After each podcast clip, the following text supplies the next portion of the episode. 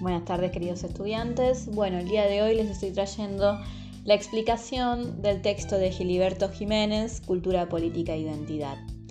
Eh, como habíamos dicho, como les expliqué, para la lectura comprensiva, reflexiva y crítica, eh, analítica de cualquier texto, siempre es importante tratar de entender los paratextos. Un paratexto fundamental es comprender quién es el autor de esta obra. Así que, por lo tanto, les cuento un poquito la historia de, quién es este, este, autor. Él es doctor en sociología eh, e investigador del Instituto de las Investigaciones Sociales de la UNAM. fundador de seminarios permanentes de cultura y representaciones sociales, que funciona hace más de 20 años en los institutos de investigación social. Digamos, eh, ha trabajado en muchas investigaciones en cuanto a la socioantropología, en la antropología, en análisis de discurso, en sociología del derecho, en la sociocrítica de la literatura, en todos eh, espacios eh, de México, sobre todo, que mm, ha intentado desarrollar innovaciones teóricas y metodológicas como el uso de la semiótica en el análisis de la religión y de la cultura. Eh, siempre está bueno ¿no? buscar estos, em, estos datos de los autores porque de alguna manera nos ayuda a comprender eh, digamos, quién es este sujeto que nos está hablando, ¿no? Siempre hay que tener cuidado con nuestros pensamientos y está bueno saber cuál es la formación de cualquier este, autor que estemos leyendo. Por lo tanto, vamos al texto. Eh, en este caso, eh, Gilberto Jiménez lo que intenta tratar de, traernos del campo de análisis es como la política de la cultura eh, tiene como dos esferas autónomas. Por un lado, está relacionados, tiene relaciones exteriores, ¿no? Es como que, como que la política y la cultura pareciera que estuviesen desconfiguradas y por el otro como que podemos plantearlos eh, en una conjunción, es decir, política y cultura. Pero que en esa, en, esa en, esa, en esa conjunción de política y cultura nunca hablamos desde una perspectiva de inclusión, es decir, la cultura en la política. Eh, o la dimensión cultural de lo político o la cultura política, ¿sí? llamada directamente desde esta manera. Entonces, de alguna manera, eh, lo que intenta es profundizar de manera teórica y analítica cómo se concibe la, la política, mm, siempre desde una mirada desde, desde el mercado, ¿no? desde, desde, las competencias entre los actores. Pareciera que eh, siempre fuese la política un Boca River o peronistas y radicales, macristas y kirchneristas, ¿no? Pareciera que esa fuese la única opción racional y que en realidad ese tipo de paradigmas eh, siempre trata de, sacar eh, en esas supuestas oposiciones eh, un costo, ¿no? Un costo que siempre termina beneficiando a la política y mucho más si la pensamos desde su lugar y su vinculación con lo económico y no con lo cultural. Entonces dice, podemos eh, en esta reflexión que él está tratando de llevar, bueno, no es una cuestión muy simple de entender, por eso este, nos brinda una definición de lo que él está entendiendo por cultura, según varios autores, y digamos, el, concepto ya de por sí es polisémico, es decir, la cultura tiene, el concepto de cultura se puede, se puede digamos, explicar desde muchos puntos de vista.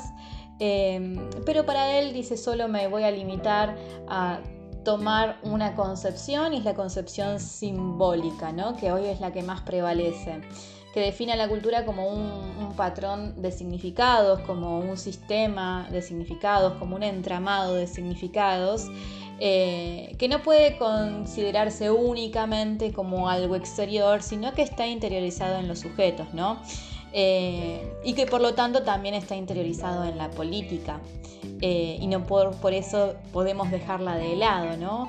eh, digamos, la política es un ejercicio práctico, es un ejercicio de la práctica y la cultura impregna al campo de la política, ¿sí? está en todas partes, está en su, discurso, está en su discurso, la política incorpora creencias, ritos, muchas veces teatraliza el poder, dice Giliberto, Giliberto digamos, ¿no? Digamos, donde, donde las instituciones representativas y los que son los aparatos del Estado, de alguna manera eh, permite la internalización de, ideas, ideologías e identidades colectivas que mm, después suscistan a un conflicto, ¿no? Eh, por lo tanto, eh, para él la tesis central la va a poner en tres tópicos. Por un lado, la omnipresencia de la cultura en el campo político, que muchas veces no la tomamos en cuenta. Eh, digamos, por eso siempre ligamos la política con lo económico, cómo, cómo está, digamos, la sociedad a partir de las gestiones de los políticos y no muchas veces eh, los problemas culturales a partir de este campo político, ¿no?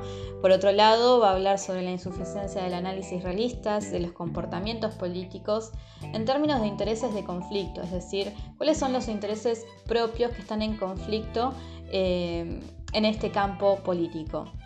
Y por, último, el tercer punto, eh, la idea principal que quiere trabajar en este texto es eh, cómo la cultura, la cultura está interiorizada con forma de identidades, ¿no? Identidades eh, que tienen una relación diferente con las, con las formas de participación política, que pareciera que son diferentes, ¿no? Que la construcción de la identidad de un sujeto no forma parte de esa participación política. Por eso, em, de alguna manera, eh, la cultura la entiende como una, la cultura de la identidad la entiende como, concepciones que coexisten, eh, que se han sucedido a lo largo de la historia, ¿no? Digamos, esta concepción simbólica que, que se expresan en todas las prácticas sociales eh, muchas veces la política la toma como, como una forma de, dimensión instrumental, ¿no? Es como que lo utiliza como un instrumento. Está tomando mucho esto del hábitus, esta definición del hábitus eh, de Bourdieu, ¿no? La de pensar que en nuestras matrices subjetivas, en nuestras eh, construcciones subjetivas y en la aplicación de nuestras prácticas, en realidad hay un discurso que sale de, las instituciones y que muchas veces son instrumentos del poder, ¿no? Eh, en términos generales, la cultura, bueno, sí, es un universo de significados, de informaciones, de valores, de creencias, que dan sentido a todas las acciones que nosotros como sujetos tenemos para relacionarnos con el mundo. Eh, y que se expresan ¿no? a partir de símbolos, a partir de signos, que son representados y evocados. En este caso, a partir de la política, eh, podríamos decir que la solidaridad, ¿no? el concepto de solidaridad, eh, es de alguna manera una forma simbólica de poder eh, conectarme con otro o relacionarme con el mundo y que de alguna manera estas, estas este tipo de acciones sociales eh, siempre en el contexto en el que están, están estructurados ¿no? previamente. Y lo que va a implicar es cómo son para el análisis, cómo son estas relaciones de poder, ¿no? Cómo, cómo pueden entrar en conflicto, cómo de alguna manera estas relaciones de, de poder siguen fomentando las desigualdades, porque, mm, digamos, quienes están haciendo el ejercicio de la política en los espacios institucionales eh, del Estado, eh, de alguna manera siguen fomentando las desigualdades en términos de distribución de recursos, por ejemplo.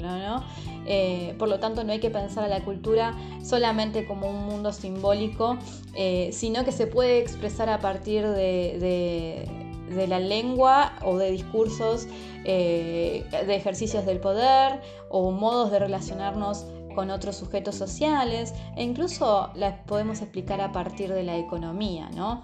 Entonces, siempre es útil poder distinguir tres dimensiones de análisis dentro de la masa de los hechos culturales. Por un lado, la cultura como comunicación, es decir, como un conjunto de sistemas simbólicos, signos que nosotros expresamos a partir de una, lengua.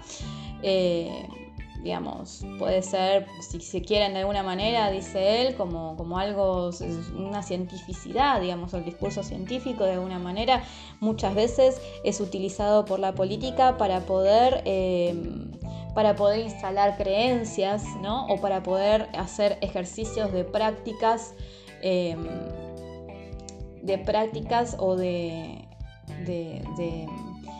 sí, de prácticas, ¿no? De prácticas o, de instalar ideologías, ¿no? Que siga, siga fomentando ciertas ideologías que de alguna manera totalizan eh, todo un sistema de valores que luego la sociedad lo sigue reproduciendo en, su cultura objetivada e institucionalizada, ¿no? Todas estas prácticas las podemos ir a observar, ¿no? Eh, está tomando mucho, mucho de lo que dice, lo que decía Bourdieu.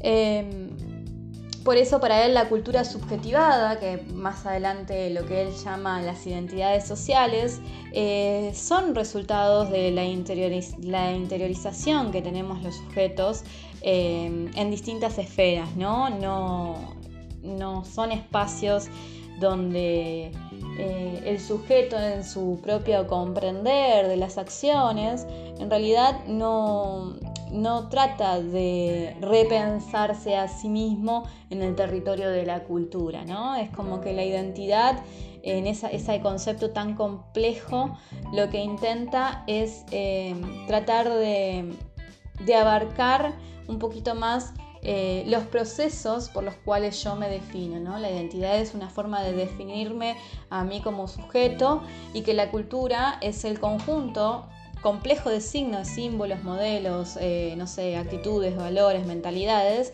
en la cual estos actores sociales se construyen y construyen eh, su identidad colectiva. Por eso el discurso político eh, siempre apunta a la construcción de una identidad colectiva, ¿no? reproducir ciertos, ciertos signos complejos para poder seguir fomentando a algún tipo de sujeto particular. Entonces podemos entender, digamos, dice Giliberto Jiménez, a la cultura, eh, que se manifiesta en dos elementos centrales en torno a los cuales permite un ordenamiento del campo de lo político. Por un lado tenemos el poder y por el otro lado tenemos el Estado. Em, el poder en el sentido de poder de prescripción, ¿no? de influencia sobre el concepto de lo que es quien tiene la autoridad legítima para poder de alguna manera eh, transmitir y compartir valores, ¿no? Eh, digamos, o creencias, o que se legitimen ciertos valores, ciertas creencias, que por lo tanto son después compartidos por la sociedad toda, ¿no? Y, que en toda esta transmisión de, valores, de, legitimidad, del poder, digamos, termina siempre beneficiando a ciertos individuos, ¿no? Ciertos individuos o a unos pocos que, pretenden, que forman parte de una, alguna categoría este, identitaria. Por el otro lado, el Estado, eh, podemos mencionar, dice Gilberto, eh, dos fenómenos claramente culturales. Por un lado, el funcionamiento político depende en gran medida de la representación simbólica que se forman de él eh, los ciudadanos, ¿no? ¿Qué entendemos los ciudadanos nosotros por Estado? Fíjense que muchas veces frente a algunas problemáticas nosotros como sujetos eh, lo primero que hacemos es reclamarle al Estado, porque hay una concepción simbólica de qué es para nosotros la representación de un Estado. Y es por esto, quizás, dice, que el Estado se presenta siempre como la escena política que tiene unas impresiones de aparato simbólico. Eh, entonces quiere decir que los ciudadanos de alguna manera lo que están entendiendo es experimentar la propia existencia de lo que es el Estado, ¿sí? Y que la podemos comprender de dos maneras diferentes, a través de las prácticas que nos conciernan directamente como ciudadanos, es decir, las intervenciones, eh, por ejemplo, eh, cuando interviene la policía frente a algún procedimiento que estamos nosotros realizando, y las representaciones colectivas que que tienden a personificar al Estado. Eh, y muchas veces personificamos al Estado en algún, en algún político. Y la verdad que el Estado dice, no es solamente, no hay que asociarlo únicamente a algún poder político o alguna figura política o solamente a la sociedad jurídica, sino también hay que entenderlo en su representación simbólica.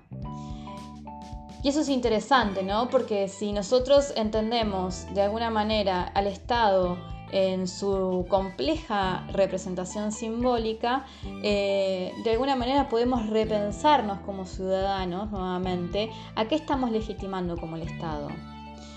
Porque lo simbólico del Estado moderno siempre se va a inscribir ante todo en objetos, ¿no? Eh, investidos de significados, como la bandera nacional, digamos, como eh, no sé, la arquitectura del Palacio de Gobierno o de la Casa Rosada, de los ciertos edificios públicos. Y muchas veces cuando los ciudadanos no están en, ocasiones conformes con, la idea de representación del Estado, muchas veces arremete contra estos espacios este, tangibles. Eh, que, pueden ser violentos, ¿no? Digamos, pueden ser violentos o pueden ser no, pueden ser ceremoniales, pueden ser, digamos, em, producir discursos para, justamente desempeñar ciertas funciones que debería este, realizar el Estado, que pueden potenciarlos o pueden destruirlos, ¿no? Em, y ahí aparece, eh, obviamente, eh, cuando nosotros tenemos intereses individuales, también tenemos intereses colectivos que, mm, que según los que patrocinan eh, la política, de alguna manera siempre intentarán ser lo más eficientes posibles para satisfacer los intereses de una población. A mí particularmente lo pienso como, como mecanismos representativos que permiten que los ciudadanos puedan elegir entre diferentes ofertas políticas. Y ahí aparece la perspectiva de la democracia, ¿no? ¿Qué consideramos nosotros como democracia, más allá de que es un sistema de libre competencia entre diferentes electores eh, que adquieren un voto de políticas que lo proponen ciertos este, políticos, ¿no? Digamos, a partir de discursos propagandísticos. Fíjense cómo aparece nuevamente lo simbólico para generar un efecto sobre el valor eh, en torno a los beneficios que podríamos obtener nosotros como individuos si votamos a un político. Entonces, a partir de desde este lugar, nosotros podríamos eh, tratar de reflexionar qué significa el concepto de democracia en cada una de las épocas eh, de nuestra, nuestra poca vida democrática en el país, ¿no? Digamos, y cómo ciertos, ciertos políticos utilitaristas explican, digamos, eh, que tengamos confianza en ellos para poder, eh, digamos, eh, terminar beneficiados en, la elección y en el ejercicio de la democracia. es súper interesante todo esto, ¿no?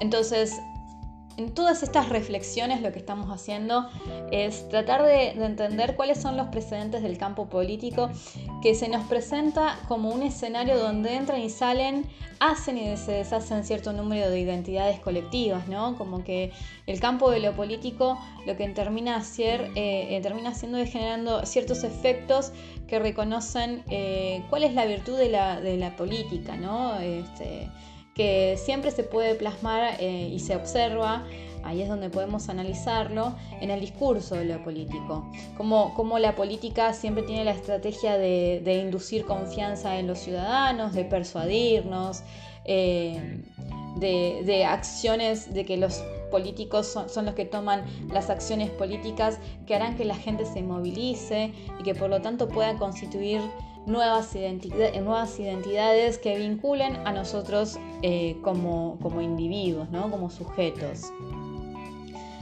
Es cierto que no todas las identidades colectivas existen o coexisten eh, de manera pacífica, ¿no? Siempre hay conflictos porque ciertas identidades colectivas por ahí tienen recursos mucho más escasos que, algunas otras, ¿no?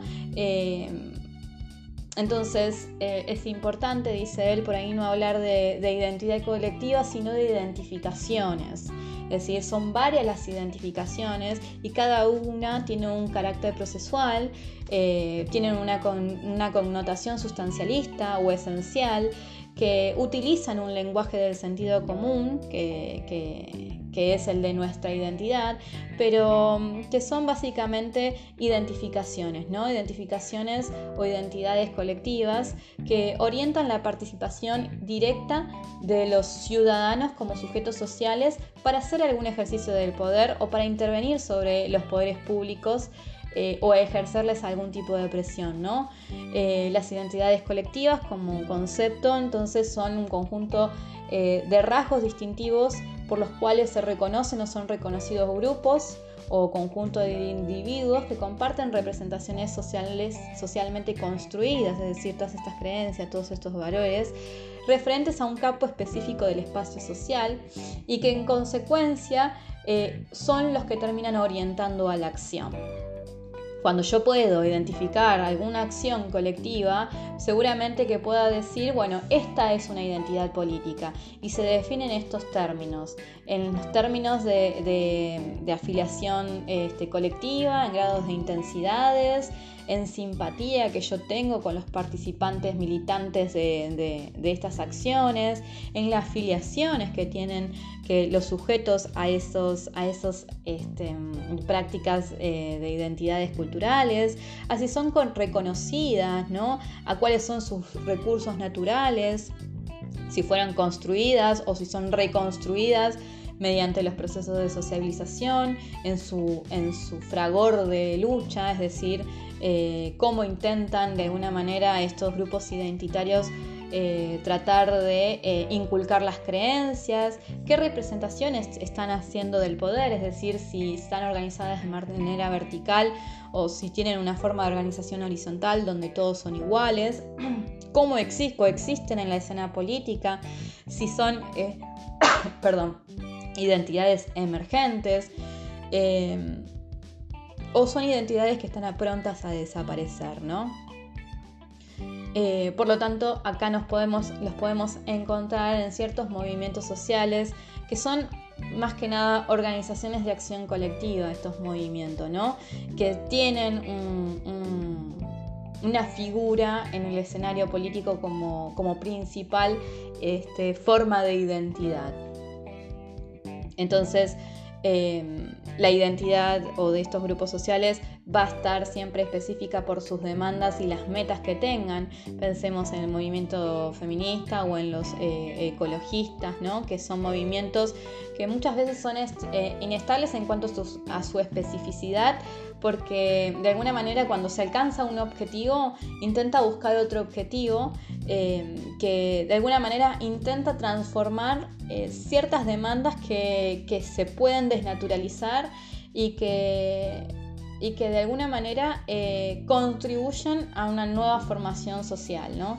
Y ahí están los partidos políticos. Los partidos políticos, de alguna manera, siempre van a estar eh, intentando ver cómo gestionan los, recursos que tienen, cómo, cómo, quién es el portavoz de estos grupos, si vamos a, intentar este, gestionar el poder a partir de de ver si los oprimimos, los excluimos o formamos parte de, sus ideas para hacer una disciplina, una disciplina partidaria, ¿no? Eh, eso generalmente sucede con ciertos grupos de identificación que son un poquito débiles en cuanto a objetivos y demanda.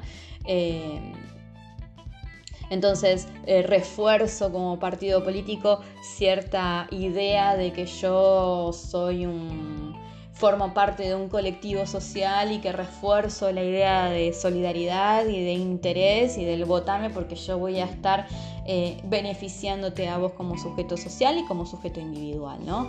Eh, es por eso nuevamente que, que tenemos esta vinculación ¿no? entre la política y la cultura, la cultura y la política. Eh, digamos, lo que nos permite a nosotros estos conceptos que nos está proporcionando Giliberto eh, Jiménez es entender que en el campo de las ciencias sociales siempre, está siempre es necesaria la hermenéutica de las identidades culturales, entendiéndolas en todo este juego político, ¿no? Eh, como un, entender em, el paradigma de las entidades como un instrumento de análisis político. Eh, para poder de alguna manera potenciar su explicación y su valor hermenéutico, que básicamente la hermenéutica es la interpretación que estamos haciendo a, la cultura, ¿no? Eh, sí, eso, a tratar de, investigar los enfoques eh, que siempre tienen un rostro en la acción colectiva de algún grupo y cómo la política o quienes están ejerciendo el poder político eh, de alguna manera eh, pueden utilizarlo incluso como una forma de reconocimiento recíproco, de negociación eh, o, de una, como una forma de amenaza y por lo tanto nuevamente repensarnos si la democracia no es más, que un conjunto de, de, mecanismos de control social, ¿no? Termina diciendo por qué aceptarla y preferirla entonces a la democracia. Para él la respuesta va a ser porque hay un valor que solo ella permite realizar, no la libertad de las opciones políticas, es decir, elegir diferentes partidos políticos, sino la libertad de identificaciones colectivas, es decir, que nosotros como sujetos este, individuales en este sistema democrático eh, pueda definirme, pueda construirme eh, a partir de entender eh, o reparar en ciertas identidades colectivas. Bueno, espero que hayan, les haya gustado la explicación del texto de Giliberto Jiménez. Eh, fue muy grato haber compartido eh, estos, estos minutos con ustedes. Gracias por estar del otro lado.